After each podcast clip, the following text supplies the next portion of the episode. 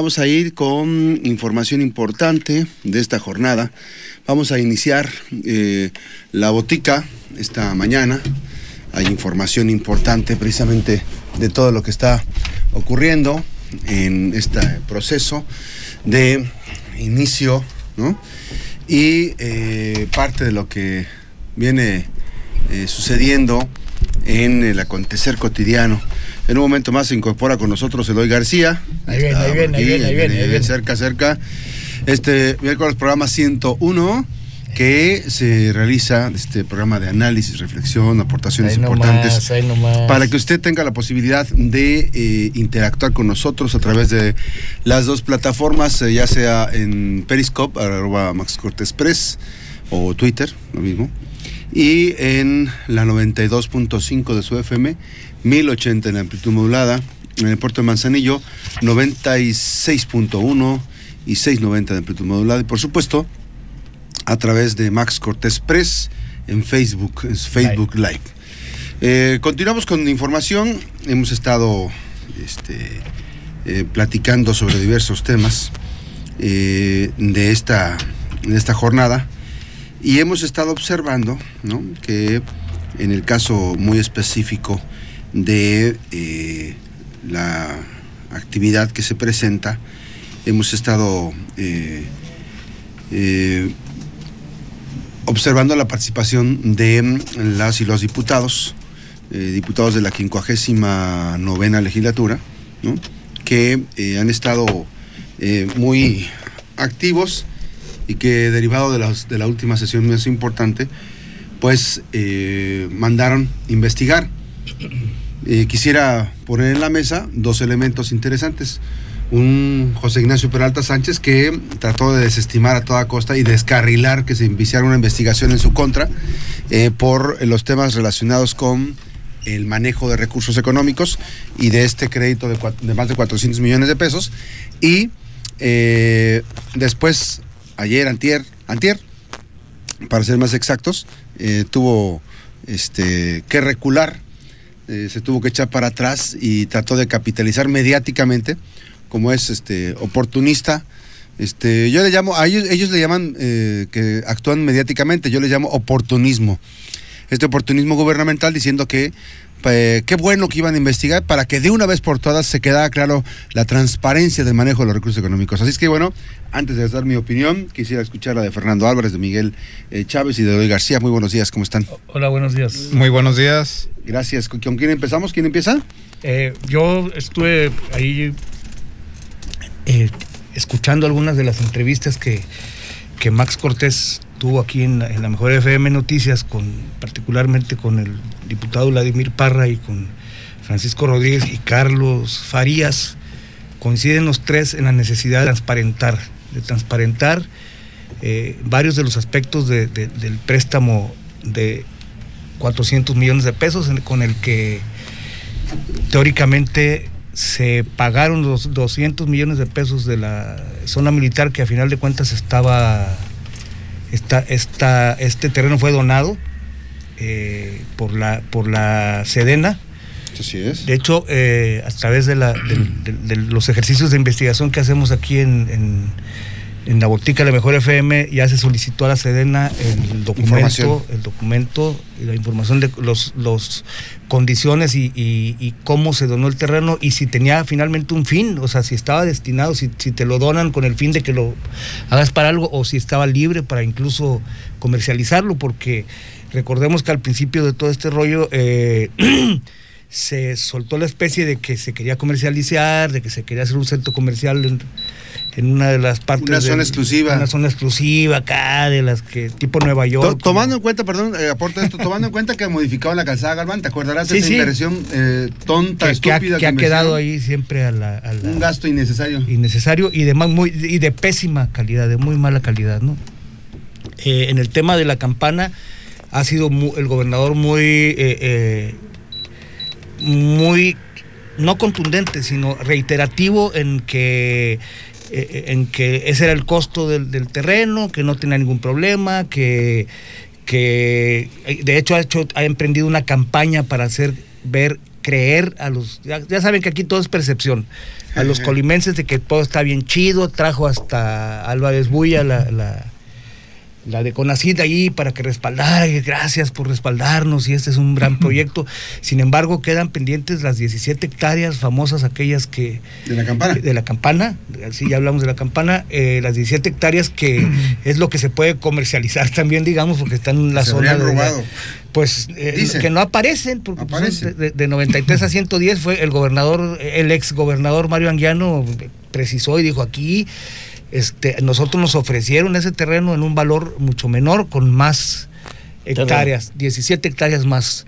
Eh, entonces queda esa duda, yo creo que vale la pena que se despeje, pero a fondo, yo creo que incluso la intervención de la unidad de, la UIF, de investigación financiera y de inteligencia financiera, pues para, para salud de todos, incluso para el propio gobernador, si tiene esa certeza yo no digo que lo haya hecho bien o mal, si tienes pues que la, que la UIF investigue y, descarte toda la posibilidad de un acto de corrupción, porque hay que ver después esas hectáreas donde aparecen, van a aparecer donde están, seguramente, pero, pero documentalmente, jurídica y legalmente, ¿no? Ese es el comentario, no sé si adelante. A ver, Eloy García. Gracias, muy buen día. Eh, yo en este tema además de coincidir en algunos de los puntos, reflexionaré que más vale tarde que nunca. Eh, por fin nuestros diputados quieren enterarse del tema. Y lo digo porque lo he reiterado desde este micrófono, de la poca o nula participación de los integrantes del Estado han tenido en darle seguimiento a los gastos que día con día no nada más el gobierno estatal, también los gobiernos municipales eh, ejercen con cargo al presupuesto previamente autorizado. También por ahí leí una declaración del diputado Vladimir en donde comentaba que aprobar otro crédito sería inmoral. Eh, esto me lleva a pensar de que está en puerta eh, nuevamente la solicitud de un nuevo empréstito, pero también decir que se han venido sumando conforme avanza en tiempo la administración de José Ignacio una serie de créditos bancarios que el, Congreso del Estado ha venido autorizando alguno. Eso también debemos decirlo. En el caso de los predios adquiridos de la campana y de la zona militar, desde luego que existen dudas al respecto. Y máxime que ahora alguien con la calidad para poder decir que estuvo enterado en su momento, como lo es quien gobernó Colima en el pasado sexenio, con seguramente con conocimiento de causa dice, a mí me lo ofrecieron a un precio menor y con una superficie mayor. Eh, evidentemente esto viene a ratificar algunas dudas que existen en la sociedad colimense y que obligadamente ahora los integrantes del, Congreso Estatal dicen esta voz es mía. Algo que me agrada, insisto, más vale tarde que nunca. En el tema de la campana, bueno, pues está de que se adquirió a sobreprecio, pero que además hay litigios de por medio. Además. Eh, no existían, eso es lo que nos dicen. Las, también lo dijo el, el exgobernador Mario Anguiano. No quisimos comprarlo porque existían juicios de por medio y los abogados nos dijeron que estaba complicado el tema. Palabras más, palabras menos, eso expresó el exgobernador del estado. Y en el tema de la zona militar, bueno, pues eh, hay declaraciones de algunos integrantes de las fuerzas castrenses que nos dicen que fue a título gratuito y sin embargo hubo un empréstito de por medio. Pero también hay voces que dicen que es necesario saber a quién se le compró los terrenos en donde actualmente eh, se encuentra la nueva zona militar, en virtud de que eh, particularmente el ejército y la marina ha tenido no nada más una labor preponderante, sino de las más efectivas en el combate a la delincuencia y el crimen organizado. yo hasta ahí dejaría el tema, pero también hay versiones de pasillo que dicen, que señalan que es necesario saber a quién se le adquirieron esos terrenos. nada más una, un aporte ahí. Cuando hablas y, cuando Vladimir Parra habla también de los préstamos y dice, no, pues más de 3 mil y tantos millones de pesos. 3.648 millones. Este, nomás no hay que perder de vista algo. Los créditos de, de corto plazo, los que son que no, necesitan autorización del Congreso. ¿eh? O sea, los créditos para gasto corriente, que es lo que ha venido haciendo, más de, hicimos una investigación también aquí, la, publicamos, de más de dos mil y tantos millones de pesos. O sea, pueden ir a, Bano, a Banobras o a, no me acuerdo cómo se llama la otra institución financiera, a pedir, a pedir 500 mil millones de pesos sin necesidad de que el Congreso, el Congreso autorice. ¿Eh? Lo digo porque es el tema, para el tema del, del, gasto corriente, o sea, serviría para pagar nómina y en este caso pudiera servir para pagarle, digo, si ya lo van a sacar, que, que sirva para que le paguen a los, a los maestros y a los lo, que se debe, pero no, parece que sí se usa, pero para otras cosas, ¿no? Este, sí, bueno. Porque ahí el Congreso no puede meter las manos, pues, en, esos créditos a corto plazo. Yo creo que habrá que hacer un, un, corte de, de, la cuenta, ¿no? Eh, ver los estados financieros que actualmente tiene el gobierno estatal a cuánto ascienden los empréstitos autorizados y los no autorizados por, por, el Congreso del Estado. Un desglose. Un desglose, un análisis muy profundo. Yo creo que tienen los instrumentos el, Congreso del Estado, tienen sus órganos fiscalizadores para poderlo hacer. Y pues sí, evidentemente existe el doble discurso ¿no? en, el gobierno estatal. Eh, también yo brevemente diré, por ahí este, creo que Colima, bueno, el gobierno del estado de Colima fue el primero en sumarse al próximo paro del 9 de, de marzo. Es un fin de semana largo. Sí, y sin embargo, eh, el gobierno del estado no nada más ha fustigado, en algunos casos ha perseguido a los maestros que se manifiestan porque se han visto en menoscabo sus derechos laborales, ¿no? Eh, se entiende que el, el, próximo paro es contra el gobierno de la República, ¿no? Pero como dicen, este, a Dios rogando y con el mazo, dando. Estamos platicando sobre este tema de la ¿cómo se llama esta? Eh, la deuda del gobierno.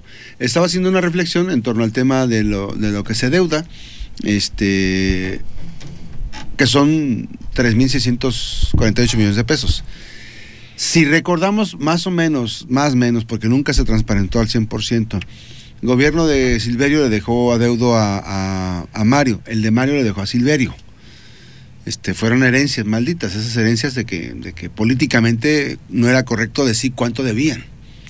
Y yo recuerdo que estaban cerca de los 3 mil millones de pesos la deuda de Mario para con José Ignacio Peralta Sánchez. Cuando llega él, lo primero, si no lo, si no recuerdo con exactitud, voy a corregir si es que quieren precisar. Porque a veces este, pues no contesta el propio este, el secretario Berrinches, este, Carlos. Eh, Carlos este, Noriega, ¿no? que está emberrinchado en no contestar y no contestar y no dar la cara en torno al tema, a los temas económicos. Y eh, se fue a 3.600 millones de pesos. Por eso es la que está registrada en, el, en la Secretaría de Hacienda y Crédito Público. Ahora bien, está el tema de los de, los de corto plazo. De acuerdo a la información, eh, Francisco Rodríguez señaló que llevaban 1.500 millones de pesos aproximadamente. Entonces estamos por el orden de los 5 mil millones de pesos. Sumado a eso, tenemos que recordar que está el tema de los adeudos al ISTE.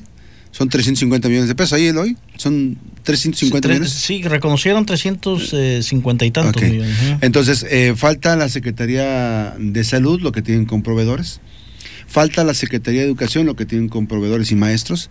Falta el IPECOL, yo por eso la otra vez decía, sin temor a equivocarme, que los problemas económicos de Colima estaban en cerca de los 10 mil millones de pesos. Es un asunto que genera una preocupación. Yo digo, es que no han sacado un corte real. Lo que dice Eloy es muy importante. Habría que sacar un corte real de cómo se ha ido moviendo las finanzas y cómo se han generado los problemas económicos del gobierno del Estado de Colima. Y la compra más estúpida que puede haber en la historia del mundo mundial. La más estúpida. Miren, las 110 hectáreas donde está la campana, era un lugar donde jamás en la vida los propietarios de ese inmueble, de ese lugar, de ese terreno, iban a poder hacer algo. Jamás, por lo menos en 93 hectáreas. Está protegida porque era una zona arqueológica. No podían meterle un solo castillo, un solo cimiento. Solamente en 17 hectáreas potencialmente desarrollables, como lo dijo el exgobernador eh, Mario Anguiano Moreno. Y a mí me llama mucho la atención que curiosamente hayan comprado solamente la zona protegida. Digo, es de tontos y es de estúpidos.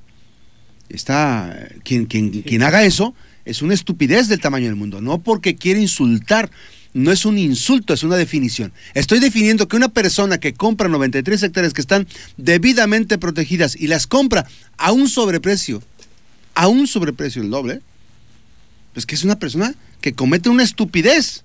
Y esa estupidez se traduce en que ese dinero se hizo agua. Ese dinero no era necesario, era necesario comprar eh, medicamentos, rehabilitar zonas, construir eh, áreas específicas para la atención médica de las y los colimenses, reforzar los esquemas de seguridad. No sé, muchas cosas más, con 170 y tantos millones de pesos, pero no lo hicieron. Compararon un terreno que se convirtió en un negocio. y entonces pagaron pagaron, pagaron, pagaron, pagaron por 17 hectáreas, pagaron 175 millones de pesos por 17 hectáreas. Este, que si sabemos quién, dicen, dice alguien que está ahí en la Secretaría de Finanzas, que ah. si sabemos quién era el contador de la empresa que vendió la campana. No me digas. El papá de Carlos Noriega. No me digas, no es cierto. Hay que investigar eso. ¿Cómo crees? ¿De verdad? Es la primera información que tengo. nos dan el tip. Hay que verlo. Pues entonces estamos cayendo en una compra toda regular. con todo el cuidado que debe tener esa información. No, claro, este, que está informado y que está dentro. Habría que habría que preguntarle a los a las y los diputados y a los AFI que es, profundicen sobre esa línea de investigación. ¿Están haciendo llegar información? Porque finalmente este una persona que se jacte de ser este mm. funcionario público, pues no puede tener conflicto de intereses como es de ese tamaño, de ese tamaño. Bueno, concluyo mi participación diciendo que la campana es la aberración eh, este, de una transacción cometida por un gobierno que muestra, muestra de cuerpo entero la nula disposición para atender las necesidades de, de una sociedad demandante y que sí privilegia eh, a los amigos del club de Toby precisamente para manejar negocios. Y otra cosa muy importante que tengo que decir, reiterar, no perdamos de vista, 93 hectáreas que estaban protegidas por el Instituto Nacional de Antropología e Historia. Mm. No se pueden hacer nada. Y hay obras ahí, ¿no? Hoy, no, eh, hay, hay una infraestructura arqueológica. Y yo no me explico por qué o a, o a razón de qué la propia instancia este, gubernamental compra. Pero además, 17 hectáreas, ¿quiénes se la quedaron? ¿Quiénes son los beneficiarios de esas 17 hectáreas para desarrollar este, nuestro Santa Fe? Es el nuevo Santa Fe que van a desarrollar. No pudieron robarse la zona militar, ahora se quieren, ahora se quieren robar esta parte, es una pregunta. Miguel. Sí, bueno, me parece eh, muy lamentable el hecho de que eh, para, bueno, es lamentable para los colimenses, para quienes hacen negocio, obviamente no.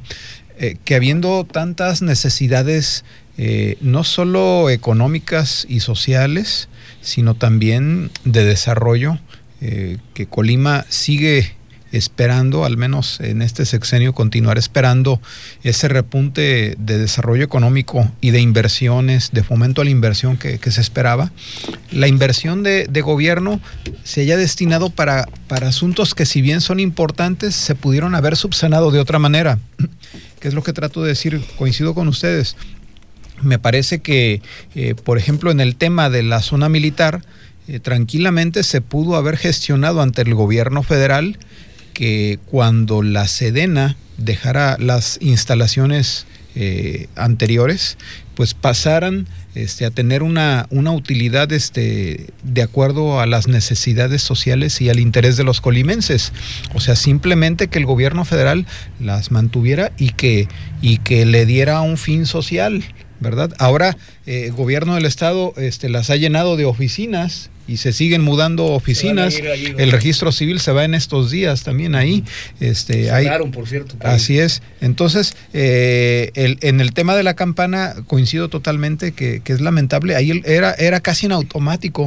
Si desde hace años el Instituto Tecnológico de Colima estaba impedido para crecer, para desarrollar ciertas áreas, imagínense pues con mayor razón un particular no iba a poder construir ahí, me parece pues toda una aberración en, en, el tema de planeación y desarrollo que el gobierno del estado haya centrado sus principales esfuerzos en estas obras y qué lamentable, qué triste pues para este gobierno que sus principales logros sean estos, eh, que sean eh, pues ahora sí que eh, pues objetivos este, creados, necesidades creadas con el fin que parece ser el de, el de triangular recursos. Esperemos se esclarezca al final de, de esta de esta auditoría que se va a hacer, que por cierto no tiene opción el gobierno, o sea, si, si el Congreso dice que se debe de hacer, pues tiene que acatar, ¿va? O sea, creo que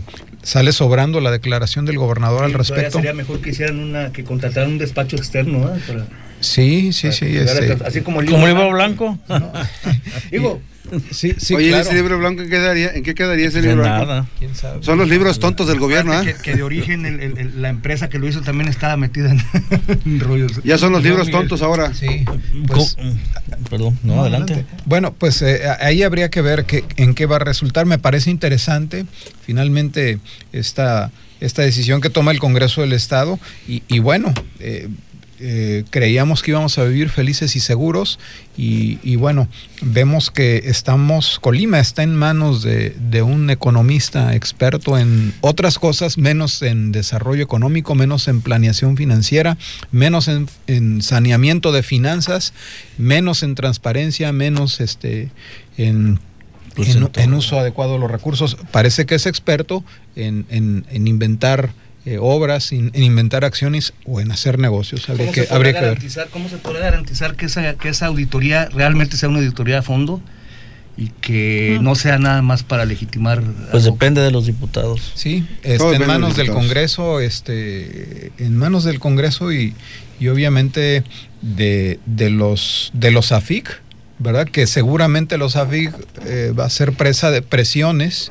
Eh, presiones por lado del Ejecutivo y de los distintos grupos parlamentarios. Esperemos que los AFIC haga un trabajo eh, eh, imparcial y objetivo y que se aclare finalmente qué es lo que sucedió, de dónde salieron los recursos, eh, cuánto se invirtió, etcétera, y a dónde fue, a quién se le pagó, todo ese tipo de interrogantes. Bueno, hay un dato muy importante este, también que no hay que perder de vista, es que se está profundizando sobre una investigación que va a ser el Congreso. Eh, estamos ante varios escenarios. El, gobierno del Estado podría enloquecer. Este, si estás inventando, no, no. El gobierno del Estado podría enloquecer. Eh, hay una necesidad económica eh, creciente, latente, creciente de recursos. No les alcanza. Mm. Pero sigue habiendo un dispendio sin duda que hay un... O sea, pero, pero, pero siguen un, un dispendio de recursos económicos, pero no te explicas por qué hicieron un programa de austeridad y no fue posible dar un seguimiento al programa de austeridad. Ahorita ya abandonaron el barco los, este, los, los asistentes de, Chris Mayners. Chris Maynard está, Chris Maynard está ya con una pata fuera del gobierno. Se acaban de pelar. Se pelaron, renunciaron los funcionarios. Y digo se peleaban porque ya vieron cómo se va a poner la chinga. ¿Cuáles funcionarios? Este, funcionarios de la Secretaría de, de, Administración. O sea, y gestión gubernamental, no sé cómo se llama la dependencia. Pero eso ya se, ya se pelaron. O sea, ya vieron que esto va a tronar en cualquier momento. Y de verdad, de verdad, en complicidad no, pero, pero más que complicidad, ellos fueron empleados de Chris Mainers y Chris Mainers se sentía el érudito, porque no es lo mismo trabajar en una empresa privada, ¿sí? con un prestigio muy amplio, este, de muchos años, a trabajar en el gobierno. No puedes trabajar en el gobierno igual que puedes, como puedes trabajar en una empresa privada. él no hizo esa empresa, él no la hizo, él llegó no, claro. la empresa. No, y él llegó recomendado porque pues su suegro, su suegro pesa, está pesado. Entonces, este, el tema ahí es importante de dejar y definir. Está a punto de estallar una crisis económica de grandes dimensiones yo no estoy siendo ave de mal agüero y de verdad que no, no me interesa. Yo no quisiera, pero esa crisis no le... Mire, nada más les voy a decir una cosa. No solamente los maestros del EMSAD y de bachillerato les están dejando de pagar. Eh, está ocurriendo lo mismo, tengo aquí información y ahorita la voy a compartir. Es información de lo que está ocurriendo en el C5, C4, perdón. Este, otro. Hay un dato, un dato preocupante y dice un segundito, está, están reportando precisamente que eh, se están presentando problemas en el C5. Dice, no son los únicos los maestros del EMSAD, investiga. Y sabrás que los telefonistas del C5, Colima, no les han pagado completo desde hace casi dos meses. O sea, no solamente dilapidaron las prestaciones laborales de los trabajadores de confianza y del, sindicato, con esto de cambiarlos de modalidad, sino que están, están escamoteando el salario que deberían recibir. Entonces dígame usted, ¿cómo puede trabajar un, empleado en áreas sensibles de salud, en áreas sensibles de seguridad, si no le dan los, el, el satisfactor principal que es el salario? Es el salario sagrado y me parece que no pueden continuar ese tipo de acciones. El gobierno de José Ignacio Peralta Sánchez está, se está enfrentando a un tema muy importante que es no le van a renegociar la deuda. Bueno, eso dijeron. Eso dijeron. Eso dicen. Porque hay, hay un dato que te vamos a plantear. Es un reto. No le van a autorizar más lana para el C5 porque es un hoyo negro. El C5 de Colima nació muerto el C5 de Colima nació muerto porque le han invertido muchísimos millones de pesos. Y bueno, pues no es, yo no, yo no puedo afirmar que sea culpa de la empresa de Seguritech. Yo creo que me parece que es un problema del propio gobierno que le faltó tener previsión de, cómo de cómo ir distribuyendo los recursos. Y ya no va a haber lana para, eso, ya, lo dijeron ayer en el Congreso. Bueno. Ya lo, es que el gobierno federal ya puso los... me parece que, que la única opción para el gobierno de José Ignacio Peralta Sánchez es la única opción es que se convierta en el gobernador decorativo que incluso me parece que no le deben de pagar el salario. A ver, gobernador, no, no, era ya decorativo. A ver, para cerrar, para cerrar esto. Y digo es un gobernador decorativo, porque voy a decir es un gobernador decorativo? Lo van a hacer. Si quieren profundizar sobre o transitar sobre la deuda que tiene el gobierno de Colima, se tiene que diseñar todo un, este, ¿cómo se le llama, Eloy? Se tiene que diseñar una estrategia integral, ¿no? Que permita... Una auditoría seria. Que permita conocer cuáles son los problemas que tiene el ¿Cuántos son? 7 mil, 8 mil, 10 mil millones de pesos. Ok, 10 mil millones de pesos. Vamos. ¿Cuál es lo más apremiante? Bueno, la deuda a corto plazo, tenemos que mandarla a largo plazo. Ah, pero ya vas pensando sobre un diseño de cómo desarticular o desactivar lo que se te puede venir. Entonces manda los 1.500 millones de pesos de la deuda largo, de corto plazo a largo plazo, generas una renegociación con los bancos, ¿no? Y le bajas la presión al tema del, del empréstito, de los empréstitos. Segundo paso, ¿qué es? Las acciones importantes de pago a proveedores. Entonces ya haces una estrategia integral, pero obviamente que es sería tendrían que intervenir el gobierno del Estado. Es una intervención para que ya estos cuates no estén saqueando el gobierno. o sea, es la única manera. Dices tú, tú, tú, lo dijiste bien. Este, hasta ahorita dijeron que no lo iban a hacer, pero es la única manera que lo tienen que hacer. De otra manera, sea lo más irresponsable de hacer, que le permitan, es como darle una metralleta a un niño chiquito. El poder lo ha manejado eh, como eh, muy de manera muy infantil José Ignacio Peralta Sánchez. Y es como darle una pistola a un niño una pistola de verdad que esté jugando a, los, a los este, policías y ladrones como sí como cuando incautan las cajas en las empresas privadas no cómo sí de repente hay sentencias en donde por determinado tiempo eh, entra el control del servicio de administración tributaria al, a la caja diaria que se genera, se interviene en la caja, ¿no? Pero bueno, es guardar las proporciones. Pero, pero sí, pero sí este importante decir en esa parte el esquema que eso dice hasta ahorita sí, bueno, sí existe la posibilidad de que transiten. Ah, pero hay que hay que adelantarles y decirles si van a hacer esa renegociación, si van a llevarse a corto a largo plazo la deuda de, de corto plazo, si van a salvar al gobierno de el último neoliberal del gobierno emanado del gobierno más corrupto de la historia de México, que es eh, el gobierno de Enrique Peña Nieto y que fue es el hijo putativo de este de este de estos de esta de este gobierno corrupto. Es José Ignacio Peralta Sánchez. Es la herencia maldita de Enrique Peña Nieto que nos dejaron a un tipo que resultó ser un vival igual que los del gobierno de Enrique Peña Nieto. Y quiere todo, fíjate, está, perdón, está el tema está el tema de que va a querer el crédito, quiere todo a su manera, quiere Como niño berrinchudo. el- el- los Es un magistrados berrinchudo. del Tribunal de Justicia Administrativa. Sí, que van a ser sus verdugos. Met- mete mano en OSAFIC, quiere desbalancear el tema del Congreso. Mete mano O en sea, eh, en, en todo En quiere estar y todavía va a querer que seguramente que, que le aprueben un nuevo crédito. ¿no? Oye, me acaban de decir que hay otra deuda que no habíamos considerado, A ver. que es con la empresa Lysol, le deben como 400 cajas. de- 7 con 41, déjame ir a una pausa, continuamos en redes, estamos en la botica. Cáiganle a la botica, estamos eh, esta mañana analizando este tema de las consecuencias que podría generar una intervención. Ya lo dijimos aquí, una intervención, fue la palabra indicada. Eh, ¿Cuál es la única forma de salvar al gobierno de José Ignacio Peralta Sánchez y al propio José Ignacio Peralta Sánchez de que no vaya a caer a la cárcel? Digo, guardando las proporciones, es intervenir el gobierno desde una estructura importante, tiene que ser el gobierno federal, a través de la Secretaría de Hacienda, tiene que ser el Congreso del Estado, y por supuesto, dejar que sigan con esta atrocidad de un manejo desastroso de finanzas, pese a que fue a esta universidad de Essex en Europa. Essex, Se oye bonito, Sí, sí, no quiere decir que todo lo que sale de ahí es bonito. Eh, sale, vamos, eh, brincamos un, po- un poquito al tema del día 9 de, de marzo. El 9 de marzo habrá una, una protesta generalizada. Ya se hicieron dos tipos de protestas, ¿no? Este, unos que están orientadas a cierta forma y otros a otra. Pero el de los primeros estados de la República que eh, apoyó este movimiento de mujeres fue el gobierno de José Ignacio Peralta Sánchez. ¿Y cómo lo hizo? Este, dijo, hasta hubo un meme que salió que dijo que ya va aprendiendo José Ignacio Peralta Sánchez.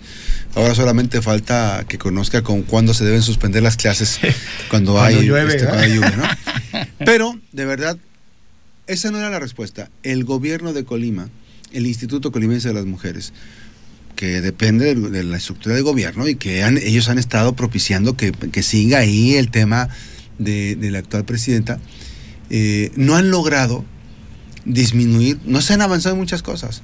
Y yo siempre lo he dicho, la campaña eh, de imagen de los medios de comunicación, principalmente en prensa, han dilapidado el recurso en el diario de Colima. Esta empresa que...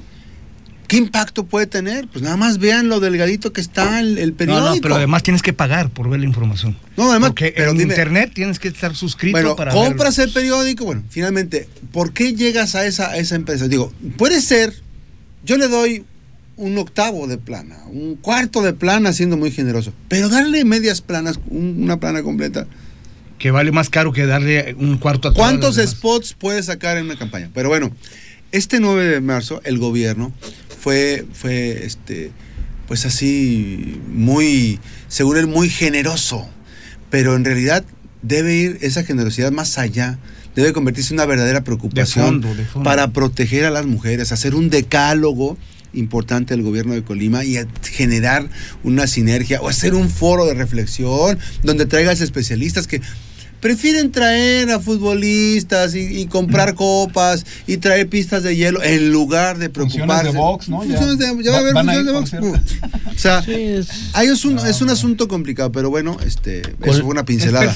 Colima ha es estado en los primeros lugares nacionales en, en Claro. lo relativo a los feminicidios. Claro. Tratan de desvirtuarlo con Eh, es esto. realmente, eh, creo que la mejor forma de comprometerse el gobierno del estado es quitando a Colima de esos deshonrosos primeros lugares. Hay un tema que quiero Sí, rápidamente, eh, en continuación a tu intervención, Max, y bueno, creo que de- también de Miguel y de Fernando. Eh, el Congreso del Estado y su órgano fiscalizador está muy obligado a hacer con absoluta transparencia la investigación y la las auditorías respectivas. Porque desde aquí lo digo, con mucho a- a- con, con suficientes antecedentes, es evidente que habrá un golpe de timón en la conducción del gobierno estatal. No que no te quede duda. Eh, no, no tengo ningún ninguna duda. Y cualquier trabajo mal hecho, evidentemente que habrá de salir o lo habrá de, de señalar quien gobierne próximamente esta entidad federativa.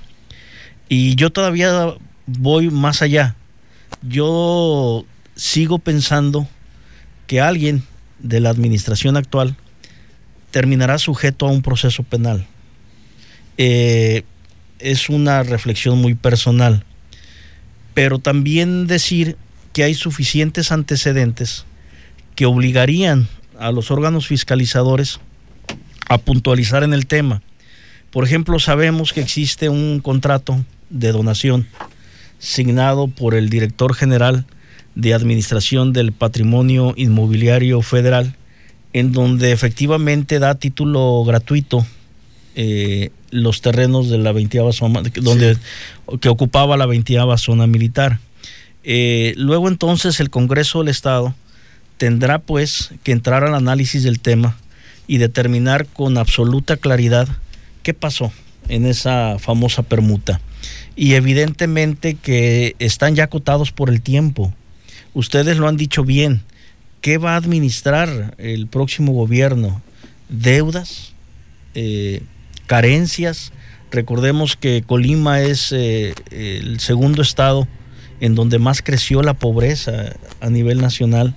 Y así se siguen sumando una serie de indicadores que hablan y ratifican de que las cosas no están bien en el gobierno estatal, que no nada más son las finanzas, que tenemos también una creciente y galopante inseguridad pública, en donde las cruces se siguen sumando en cada comunidad, en cada rincón de, nuestro estado, y que además parece ser imparable, y en donde lejos de asumir una actitud responsable, eh, cuando el viento está en contra, le señalamos al gobierno federal y cuando necesitamos del gobierno federal, luego entonces vamos y solicitamos entre a nuestro rescate.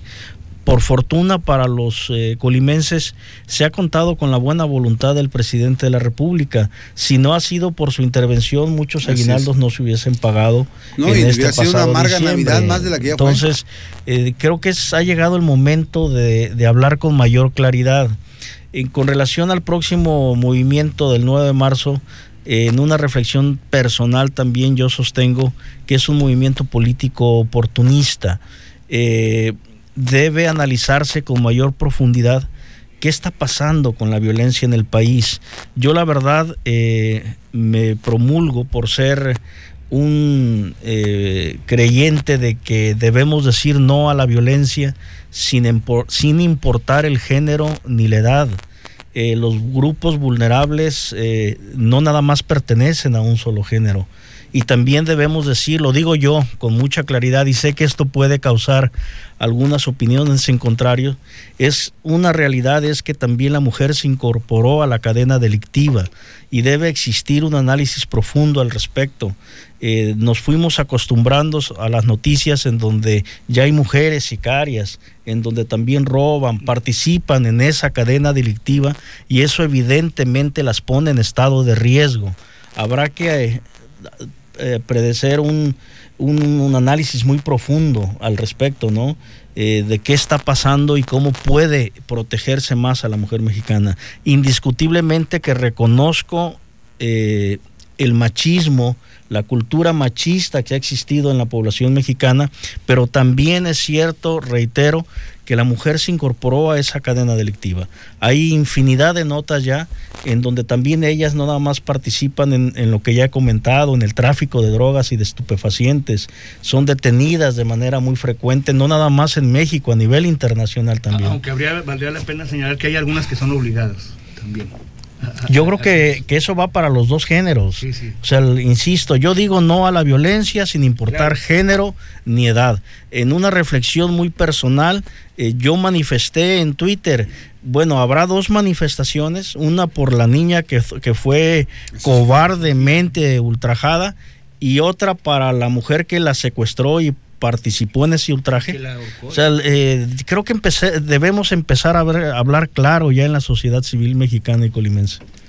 quiero hacer aquí una, con respecto a los préstamos a corto plazo, tengo aquí un documento que del 2018, nada más, voy a hablar de cuatro, nada más. En 2018 hubo dos, uno de 100 millones y otro de 350 millones para gasto corriente o sea, 450 millones de pesos en, más o menos en julio del 2018 que solicitó el gobernador. Estos no se los piden eh, autorización al Congreso. Sí, va de libre. Y dos más, dos más por 1.500 millones de pesos. O sea, uno de 795 y otro de 615 que dan más o menos 1.400 millones para refinanciamiento, que es lo que hablabas, para refinanciar que, en 2018, 2018, o sea, ya pasó 2015, 16, 17. Quiere decir que está refinanciando créditos que, que, que pidió esta misma administración, ¿no? Eh, nada más este, en, en, en, 2018, en esos meses, de, julio más o menos, de marzo a julio, estamos hablando de 2 mil millones de pesos, de, nomás como dato. fui cortito entonces? Como dato. ¿Cuánto? ¿Cuánto? 2 mil millones, 1.500 para refinanciar y 450 para para gasto corriente, que es lo que decimos, el gasto, eso de gasto corriente cubre también nóminas y todo lo que se necesita, o sea, no entiendo por qué sigue teniendo este, estos adeudos con, con maestros de tanto del EMSAT, de bachilleratos, este, de, de sección 39, me estaban preguntando, oh, la pausa, me están preguntando, a ver, me están preguntando que si estos que este si este refinanciamiento, te preguntan, nos preguntan, que si este refinanciamiento va a alcanzar para, para los pañales. Vamos a la pausa, la para, para los pañales, para los pañales que bueno, que comprar. estaba platicando algo ahorita interesante respecto a este tema de, de la situación del, del este del gobierno, ¿no? Este, el desgaste. A ver, sí, bueno, eh, eh, estábamos haciendo una recapitulación señalando que eh, no solamente lo que va a suceder implica una serie de decisiones o soluciones técnicas a partir de los resultados de, las auditorías que se hagan, sino que también tiene implicaciones políticas. y, más porque el PRI vive su peor momento a nivel local y no producto de, ellos. de ellos mismos como partido, de la gente que ahí se la juega y trabaja, de sus estructuras o principios, sino de los resultados eh, tan malos de quien gobierna el Estado y, del anterior sexenio federal que es una responsabilidad compartida. Entonces, estábamos hablando de eso y, ya... No, salió un dato muy importante porque finalmente este, esa parte de que no es por los periodistas, porque finalmente hubo momentos en que los periodistas llegaban con José Ignacio Peralta Sánchez y él les decía, yo te pedí que me ayudaras, yo te pedí que me ayudaras. Eh, y este, este. Consta, ¿eh? No, no, es, muchísimas historias. Pero sí hubo gente a la que, les digo, en varias partes del estado, les entregó una llavecita. Una llave. Aquí ya que gane, ya que ya, este, ya que gane, ah, me buscas con esta llavecita. Es, como que era la señal. ¿Sí se las daba la llave? Una llavecita. ¿Y qué habría?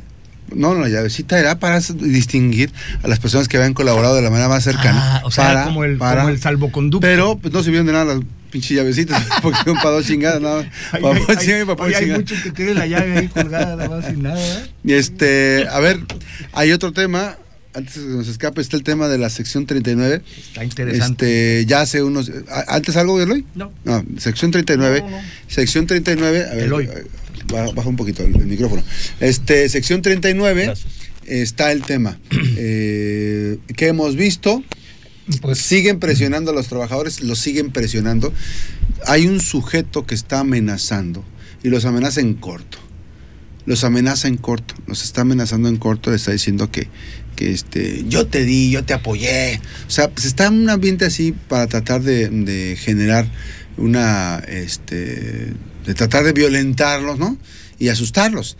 Eh, pero me parece que paulatinamente, sí, para tratar de incidir eso y, paralizarte y tendrás que moverte con ellos. Bueno, eh, es voto libre y secreto, no van a participar en un proceso eh, como piensan esos cuates a modo, ya no va a ser a modo, ya la estructura es, o sea, esta es una verdadera democracia, el CENTE aspira a tener una verdadera democracia. Y, hay que cuidarla, Max. Eh, eh, eh, en la botica pasada este, tuviste la oportunidad de, y digo la oportunidad porque difícilmente lo puedes entrevistar, de entrevistar al profesor Gilberto Valladares. ¿Ah, ya dio la cara? Y una, sí, lo Oye, ¿y la entrevista que iba a dar? ¿Qué pasó? Esta, misma semana va a ser posible. Y, una de las... Agenda, agenda, llena y no es posible. Y una de las preguntas que le hiciste casi al final fue con el tema de la credencialización, porque de acuerdo a los estatutos, pues tienes que llegar con una credencial vigente al momento de la votación. Dijo él que no era necesario, que con el simple hecho de tener el talón, el padrón. Yo quiero recomendarle a los trabajadores de la sección 39, tanto docentes como administrativos, que se lleven también su credencial. Que verifiquen, no, y que verifiquen que estén en el padrón, porque pues vaya a ser que a la mera hora, no, pues es que no que está. vayan a querer rasurar. Que vayan, que vayan a verificar, no les cuesta nada darse una vuelta al sindicato, a ver, ¿está seguro? Estoy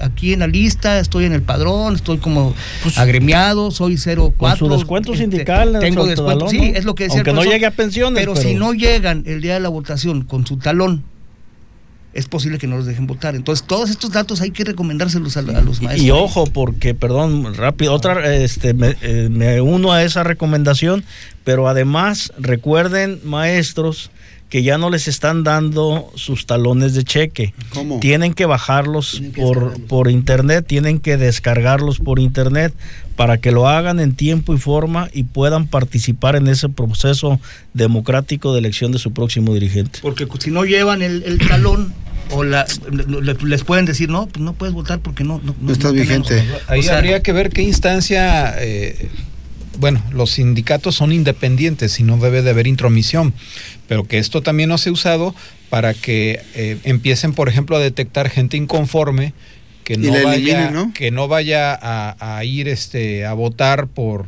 el delfín o la delfín de, de, este, de Heriberto, por su candidato o candidata, que los detecten y los vayan a rasurar. Aquí, los maestros tienen que estar ahí al, al pendiente del tema, ¿no? Sí, así es. Este, es importante eso.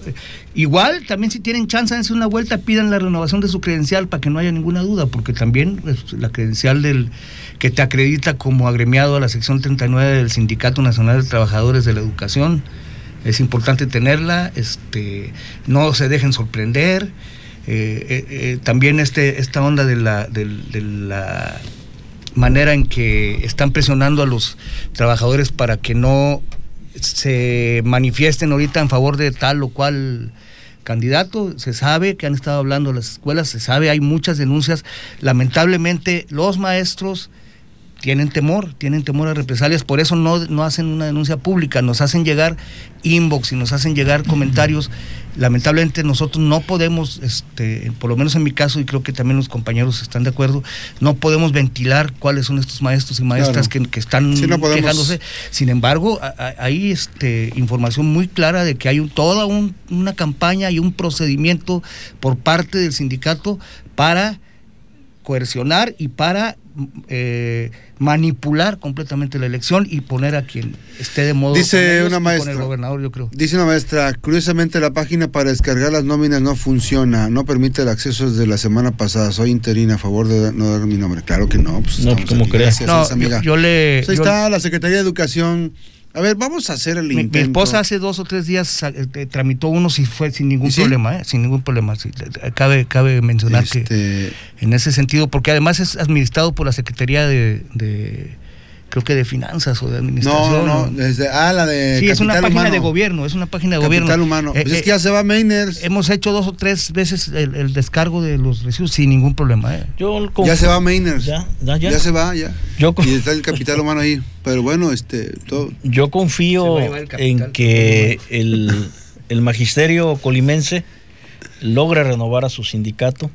Los vientos que soplan a nivel nacional así lo indican petróleos mexicanos, el sindicato petrolero este, ya dio la muestra y así sucesivamente eh, se vienen dando procesos democráticos eh, en las elecciones eh, sindicales. El magisterio colimense no debe ser la excepción.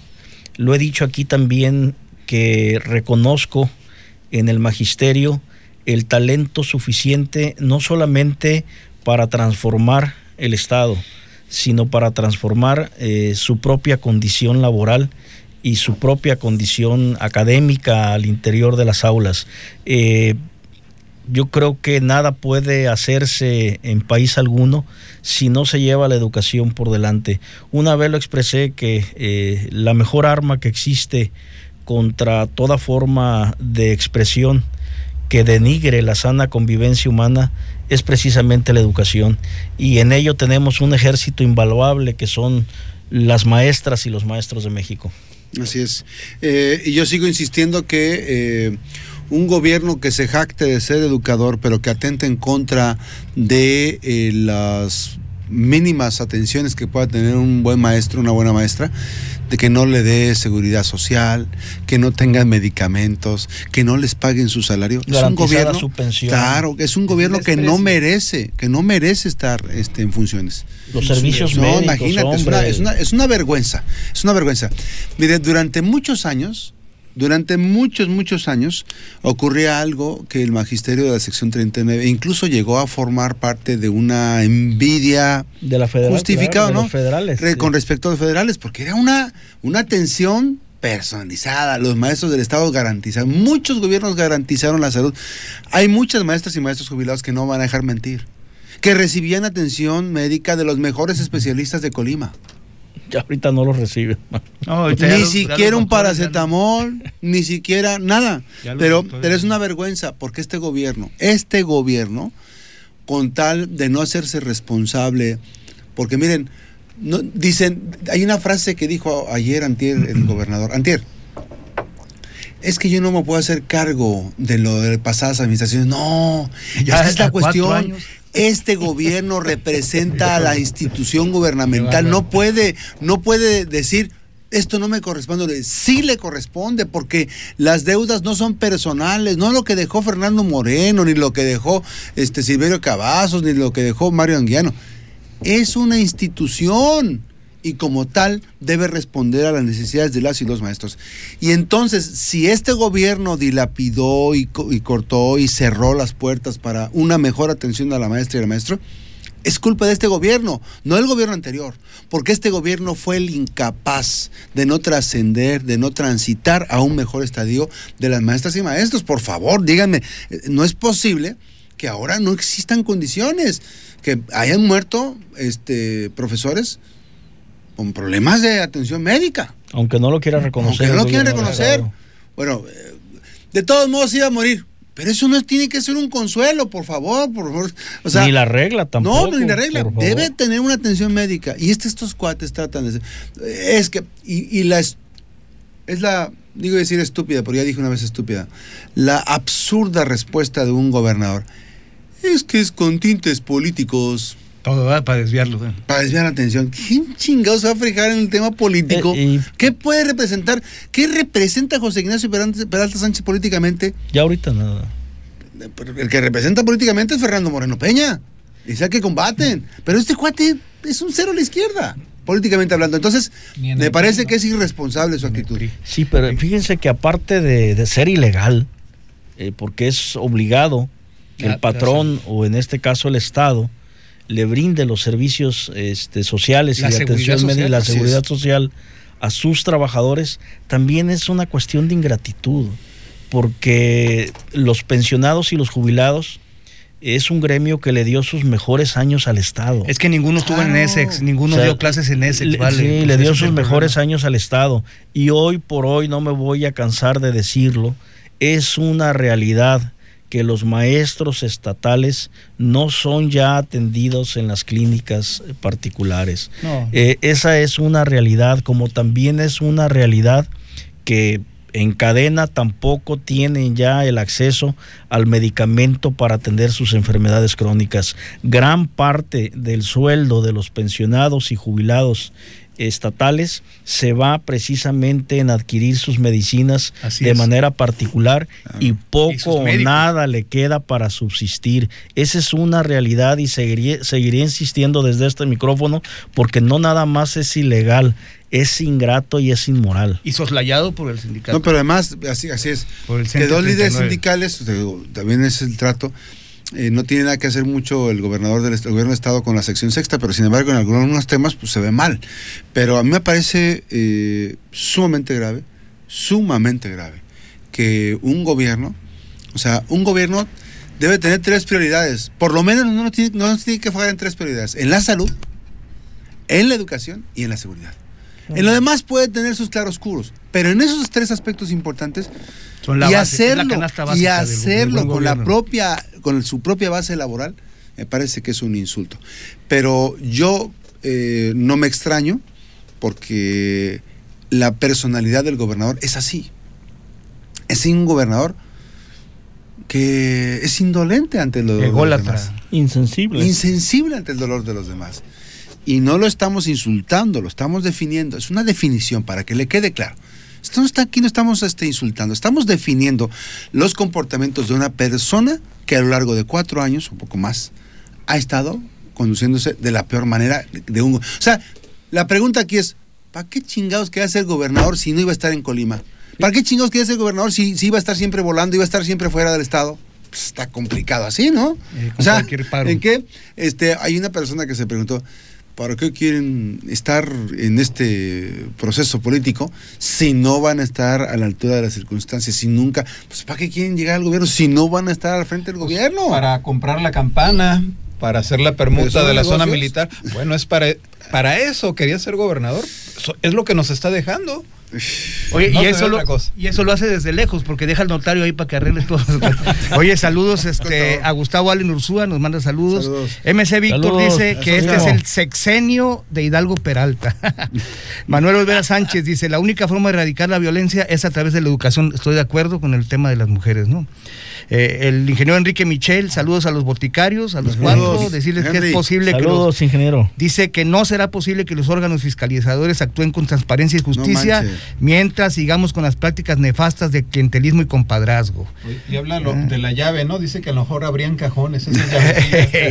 Oscar Manuel Gutiérrez, saludos a los amigos de la mesa. Saludos, saludos, Oscar. Saludos, Luego saludos. vamos por el pan. Oye, el Toyi Saludos, ya, el Toyi ya nos abandonó, ya tengo días que Ya no. nos- Oiga, no, este, déjenme decirles, ¿qué creen? Víctor ¿Qué creen? Villanueva, saludos. Víctor, mi- saludos mi Vic, que por cierto fue un aniversario luctuoso de su mamá. Desde aquí un abrazo, mi querido Vic.